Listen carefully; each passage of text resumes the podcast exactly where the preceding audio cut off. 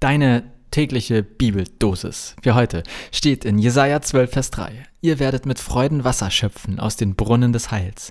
Und aus Matthäus 11, Vers 28. Jesus spricht: Kommt her zu mir, alle, die ihr mühselig und beladen seid. Ich will euch erquicken.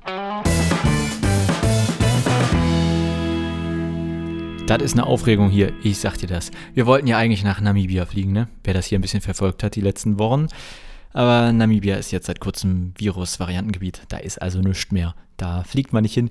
Ähm, wir konnten alles stornieren und so weiter. Aber den Flug, da ist die Regelung gewesen, ähm, ja, umbuchen geht, aber äh, wir müssen halt weiterhin mit Lufthansa fliegen. Ne? Und jetzt ist ja die Frage, wohin? Ja, und jetzt sind wir gerade auf der äh, Recherche sozusagen und vielleicht Costa Rica, vielleicht auch nicht. Mal gucken. Aber darum soll es heute nicht gehen, um unsere Urlaubsziele, sondern um einen meiner Lieblingsbibelsprüche tatsächlich. Denn dieses Jesus spricht, kommt her zu mir alle, die ihr mühselig und beladen seid, ich will euch erquicken. Ja, das ist altertümlich, aber da muss ich gestehen, das verstehe sogar ich, ne? Also mühselig und beladen, ich will euch erquicken. Und ich habe da eine ganz persönliche Erinnerung mit verbunden, habe ich bestimmt auch schon mal erzählt. Ich erzähle sie trotzdem auch wieder und ein zweites, drittes, viertes Mal. Und zwar habe ich eine Zeit lang in Berlin gelebt und dort studiert und ähm, da ging es mir echt nicht so Bombe. Das war irgendwie, naja, ist jetzt auch egal wieso, aber es ging mir da nicht so gut. Und äh, dann weiß ich noch, wie ich in eine Gemeinde kam. Ich bin auch damals ganz bewusst sozusagen, war ich auf der Suche nach, nach Gottesdienst, nach Gemeinde und ich bin da reingekommen und es stand groß vorne genau dieser Spruch in der Kirche. Kommt her zu mir alle, die ihr mühselig und beladen seid, ich will euch erquicken. Und ich habe genau das in diesem Moment und in diesem Gottesdienst erlebt. Ähm, mir ging es echt dreckig und es ging mir danach nicht Bombe, aber es war wie so ein Kraftspender. Ähm, ja, es war danach nicht alles toll, aber wenn ich für das Wort erquicken irgendwie eine Situation, ein Bild aus meinem eigenen Leben vor Augen habe, dann dort. Und deswegen nehme ich so mit, oder ja, wurde ich da heute getriggert, als ich das gelesen habe, die Sprüche der Bibel wirken. Manchmal einfach so, einfach durch Lesen. Und natürlich gehört da noch was dazu, der Gottesdienst. Aber ehrlich gesagt, das meiste ist, glaube ich, passiert. Ich kam in diese Kirche rein, habe diesen Spruch gelesen, mich hingesetzt und es war wie so ein bisschen, es ist was abgefallen und es ist was über mich gekommen oder irgendwie hat, hat mir den Rücken wieder ein bisschen gerade gerückt. Sagt man das so? Nee, ne? Naja, das hat meinen Glauben sehr gestärkt. Das bis heute, ja, erzähle ich ja. Bis jetzt erzähle ich davon, weil das etwas war, wo ich gemerkt habe, irgendwie in diesem alten, alten Spruch von Jesus liegt eine Kraft. Und gleichzeitig verbinde ich damit auch etwas Zweites, nämlich ich bin nie wieder in diese Gemeinde gegangen. Obwohl ich dort so ein positives Glaubenserlebnis hatte, obwohl ich so gestärkt rausgegangen bin, bin ich dort nie wieder hingegangen, weil mich kein einziger Mensch angesprochen hat. Ich bin dort rein, habe mich hingesetzt. Ich hatte ein gutes Erlebnis mit Gott. Ich hatte auch einen guten Gottesdienst. Und hinterher standen alle Leute, die sich kannten, zusammen, haben sich umarmt, gegrüßt und irgendwann bin ich gegangen.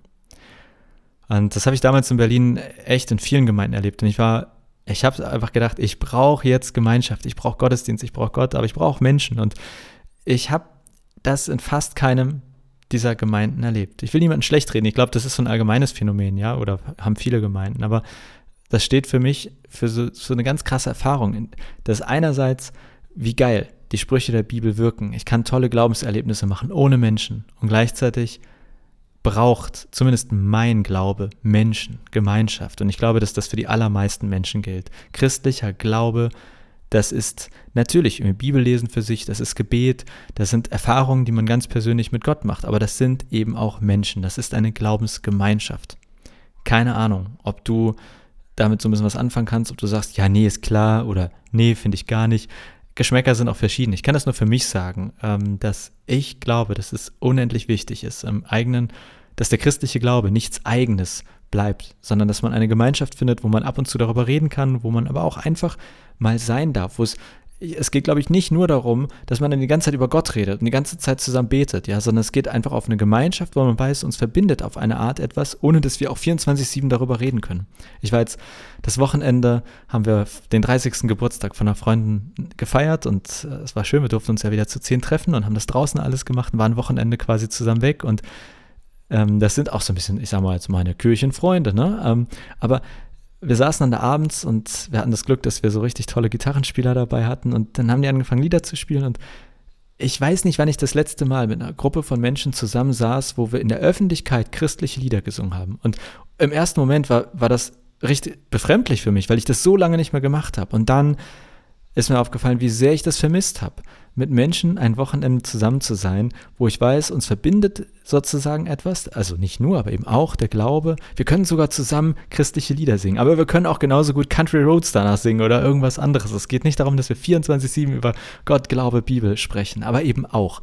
Ich finde, das ist deshalb eine ganz besondere Form der Gemeinschaft. Ich will die gar nicht werten, ja, irgendwie, dass christliche Freunde bessere Freunde sind, aber oder schlechtere Freunde sind und ich würde niemals sagen, such dir nur Christ, christliche Gemeinschaften oder Freunde. Ja, ich gehe auch zum Fußballverein und genieße das mit den Jungs sozusagen einfach, also na, ich glaube, du hast den Punkt verstanden. Hoffe ich doch, sonst nachfragen.